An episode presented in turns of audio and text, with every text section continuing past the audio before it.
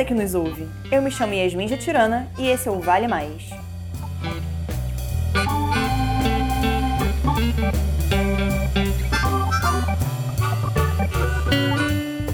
Nosso podcast irá discutir história, trabalho e sociedade, sempre de uma forma dinâmica e acessível. O primeiro programa da nossa série será sobre o Ministério do Trabalho.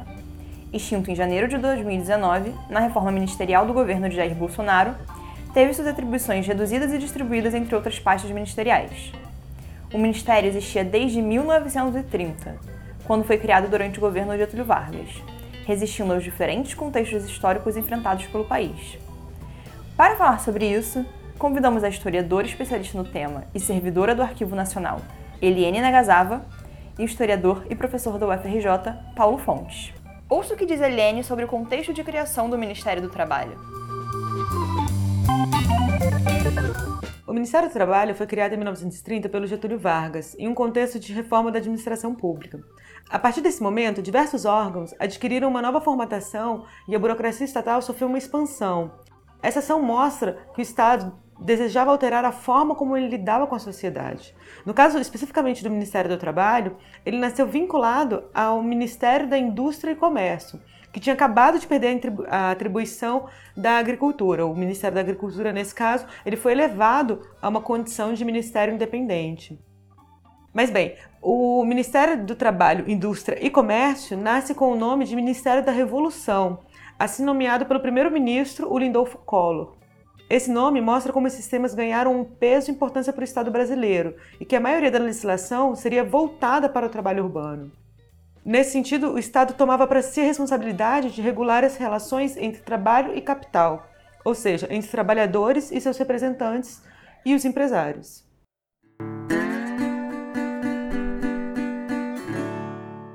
Pode-se perceber, pela fala de Helene, que haviam outros atores envolvidos na criação do Ministério do Trabalho, especialmente trabalhadores e seus sindicatos.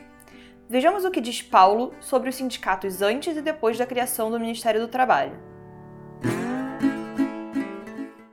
Desde o final do século XIX, há um movimento de criação de sindicatos de trabalhadores uh, no Brasil. Esse fenômeno se intensifica uh, no final da década de 10, principalmente em torno dos acontecimentos de 1917, quando várias greves eclodem pelas principais cidades brasileiras, uh, aumentando uh, o número de sindicatos e organizações de defesa dos interesses dos trabalhadores.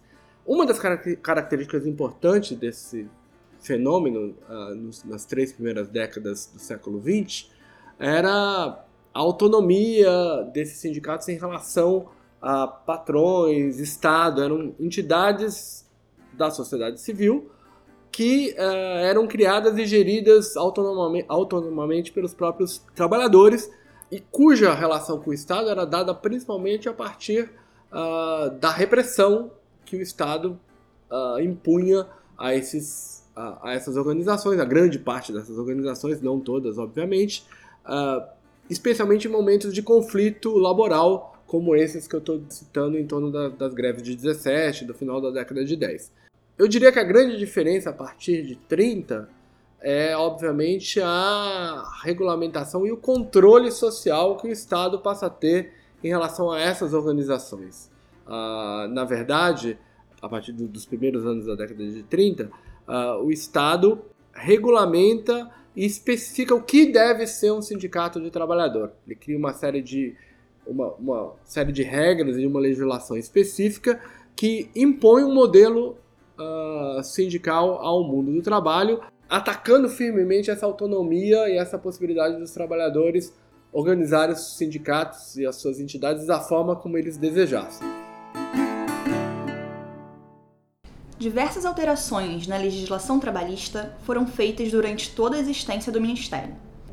Apesar da consolidação das leis do trabalho, a CLT, ter sido publicada em 1943, ela não se manteve estática durante todo esse tempo. E a ação do Ministério do Trabalho foi fundamental nas suas alterações. A Eliane explica sobre a criação da CLT e a sua relação com o Ministério. A CLT, publicada em 43, ao mesmo tempo que consolidou as leis trabalhistas existentes em um único documento, também inovou ao incorporar novos artigos. Os intelectuais e os juristas que trabalharam na sua criação, eles estavam de alguma forma vinculados ao Ministério do Trabalho e, portanto, eles também estavam preocupados com a consolidação do órgão e da burocracia estatal. Eles tinham diferentes trajetórias de vida e conhecimento das legislações trabalhistas de outros países. E os projetos sobre, o qual, sobre qual seria o melhor modelo de organização do trabalho estavam em disputa naquele momento. Quando a CLT foi publicada, ela passou a regular uma quantidade enorme de assuntos. E apesar dos comentários recentes, a CLT passou por diversas modificações durante os seus anos de existência.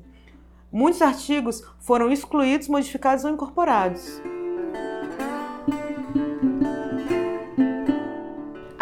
Eliane traz dois pontos bem interessantes para a gente considerar. O primeiro é relativo a uma ideia muito difundida atualmente de que a CLT brasileira seria inspirada exclusivamente na Carta do Lavoro do regime fascista italiano. Ela foi inspirada também na legislação trabalhista de outros países. Além disso, Helene falou sobre as disputas que aconteciam no interior do ministério sobre como seriam as leis trabalhistas. Essa disputa, é bom lembrar, também se dava de baixo para cima, dos trabalhadores para o Estado. Ouça o que Paulo tem a dizer sobre como os trabalhadores pressionavam o ministério para garantir seus direitos.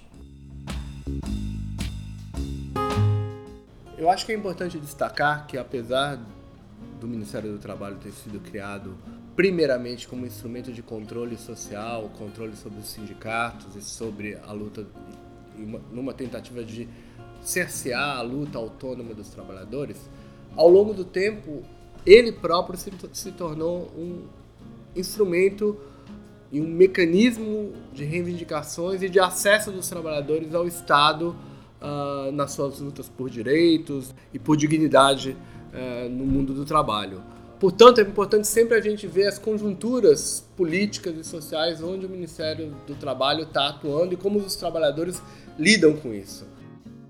Particularmente a partir da década de 40 uh, ah, e nos anos até o período do pré-64, esse é um momento de grande é, ação e lutas dos trabalhadores em torno de direitos, onde o Ministério do Trabalho acaba sendo um espaço de disputa e de lutas bastante interessante e importante. Uh, o Ministério é pressionado muitas vezes a adotar políticas em defesa dos direitos dos trabalhadores. Golpe de 1964 e a ditadura alteraram profundamente a relação entre o Estado e a sociedade. Dentro do Ministério do Trabalho não foi diferente. Mecanismos de controle e repressão foram utilizados para evitar a ação dos trabalhadores. Eliane comenta sobre esses mecanismos.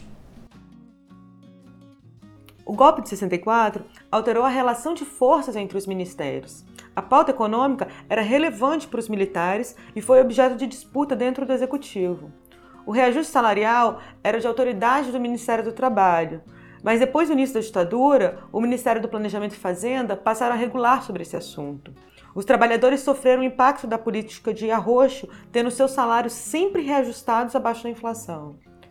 Outro exemplo desse conflito foi o avanço das Forças Armadas sobre atribuições que eram típicas do Ministério do Trabalho, como, por exemplo, as intervenções sindicais. Intervir na entidade sindical era parte do arcabouço legislativo da CLT e tinha como objetivo evitar que os dirigentes prejudicassem os seus sindicalizados com ações indevidas. Mas o ato de intervir era uma ação grave e muitas vezes visto como antidemocrático, e por isso eles eram utilizados com extrema cautela. Pouquíssimas entidades sofreram intervenção antes de 64, só que no momento do pós-golpe, milhares de sindicatos sofreram intervenção e seus líderes foram perseguidos e torturados, sem qualquer preocupação com os procedimentos de defesa ou apuração das irregularidades. Relembre o seu tio do Zap da fala de Eliane a respeito dos reajustes salariais da próxima vez que ele fizer um comentário inconveniente no churrasco de domingo. Mas voltando à programação normal, mesmo durante esse período, os trabalhadores lutaram contra a opressão do Ministério do Trabalho. Tivemos grandes greves em 1968 e em 1978. Paulo falará um pouco sobre as diferenças entre essas greves e a importância delas. Assim como no início do século, os anos 70 e o período ditatorial como um todo trazem uma questão fundamental para a relação entre os sindicatos, os trabalhadores e o Ministério do Trabalho, a questão do controle social. Uh, o Ministério, no período ditatorial, o Ministério do Trabalho no período ditatorial, visava fortemente controlar no novamente a ação dos sindicatos e submetê-los à sua lógica uh, política. E há, durante todo esse período, uma forte reação do movimento sindical, em particular a partir de meados dos anos 70, uh, ah, onde a questão da autonomia e da liberdade sindical ganha um impulso tremendo, indo desembocar no que ficou conhecido como novo sindicalismo a partir das greves no final dos anos 70, iniciadas no ABC Paulista. Paradoxalmente, a gente ainda sabe relativamente pouco sobre uh, os mundos do trabalho e a ação dos trabalhadores e trabalhadoras durante o regime militar. Uh, a literatura foca muito nos movimentos de luta, em particular a greve, as famosas greves de 68, uh, ah, em Osasco e Contagem, que foram um marco e que influenciaram muito a ação do Ministério do Trabalho, como vocês já uh, perceberam. Uh, e as mais famosas ainda, greves do final dos anos 70, as greves que começaram no ABC Paulista e se espalharam por todo o país, ou em que onde definitivamente os trabalhadores assumiram um papel de protagonistas no cenário público e no processo de redemocratização do Brasil. Mas acho que ainda precisamos de mais uh, estudos para percebermos os detalhes das relações entre o mundo do trabalho e o Ministério, e o ministério do Trabalho uh, nesse intervalo ditatorial. Desde a redemocratização, o Ministério do Trabalho passou por diversas alterações e algumas das suas atividades se tornaram cada vez mais importantes no contexto atual, como o combate ao trabalho análogo ao escravo. Há ainda a publicação da lista de transparência sobre o trabalho escravo contemporâneo, que publica o nome das empresas que foram condenadas. Essa ação teve forte reação da classe patronal e recentemente foi objeto de disputa. Com o fim da ditadura, a mudança nas relações de trabalho e a inserção de novas tecnologias, a partir dos anos 80, o Ministério do Trabalho passou por uma nova alteração nas suas atribuições e atividades. Isso significa que a alteração da máquina estatal acompanha a realidade à sua volta. Se a sociedade muda, o Estado muda junto. E eu falo Estado porque a alteração não pode ser feita à mercê da vontade de governos, que são provisórios. Quando isso acontece, as consequências normalmente são graves e desastrosas. A fiscalização do trabalho é um desses exemplos. Essa atribuição ela já existia dentro do Ministério e tinha como objetivo de garantir a aplicação dos direitos dos trabalhadores. Com a redemocratização, essa ação foi ampliada e passou a ter um peso enorme de ação pública. O recente ataque ao conceito de trabalho análogo à escravidão e a publicação da listagem de empresas que violam essas leis demonstraram uma tentativa de desmonte de décadas de trabalho e vanguarda e protagonismo internacional do Brasil no assunto. Os funcionários do Ministério do Trabalho se opuseram publicamente sobre essas alterações, contra a decisão do ministro do Trabalho e do então presidente Temer mostrando que o funcionalismo público é maior que os seus dirigentes temporários. Em 2019, após muitas informações divulgadas e desmentidas, o Ministério do Trabalho foi extinto e suas atribuições remanejadas para outros ministérios. Vamos ver o que Paulo fala sobre as consequências da extinção do ministério. Eu creio que é preciso colocar a extinção do Ministério do Trabalho feita pelo governo presidente Jair Bolsonaro, no, num contexto mais amplo uh, de desvalorização uh, da área trabalhista, das questões trabalhistas e do, e do mundo do trabalho em geral, que vem já de alguns anos e que atinge seu ponto, uh, seu ápice durante o governo Temer, quando uma reforma trabalhista que atinge duramente os direitos dos trabalhadores eh, foi promulgada e o Ministério do Trabalho, portanto, a extinção do Ministério do Trabalho, portanto, deve ser colocada nesse rol de medidas de ataque aos direitos trabalhistas e de desvalorização da linguagem do trabalho como uma linguagem política uh, no cenário público nacional. É, é, nesse contexto que eu creio que, que, a extinção do Ministério do Trabalho se coloca. Por outro lado, é, como consequência, me parece, uma série de é, medidas, uma série de ações que o Ministério era responsável, uh, por exemplo, as mais faladas de combate ao trabalho uh, análogo à escravidão, ou de fiscalização uh, das empresas em relação às questões trabalhistas, uh, de saúde do trabalhador, por exemplo, todas essas questões me parecem vão ser bastante afetadas, uh, já que a política do atual governo é uma política de, de desregulamentação das relações de trabalho, de desregulamentação de, de renúncia do papel do Estado como um papel regulamentador das relações entre capital e trabalho.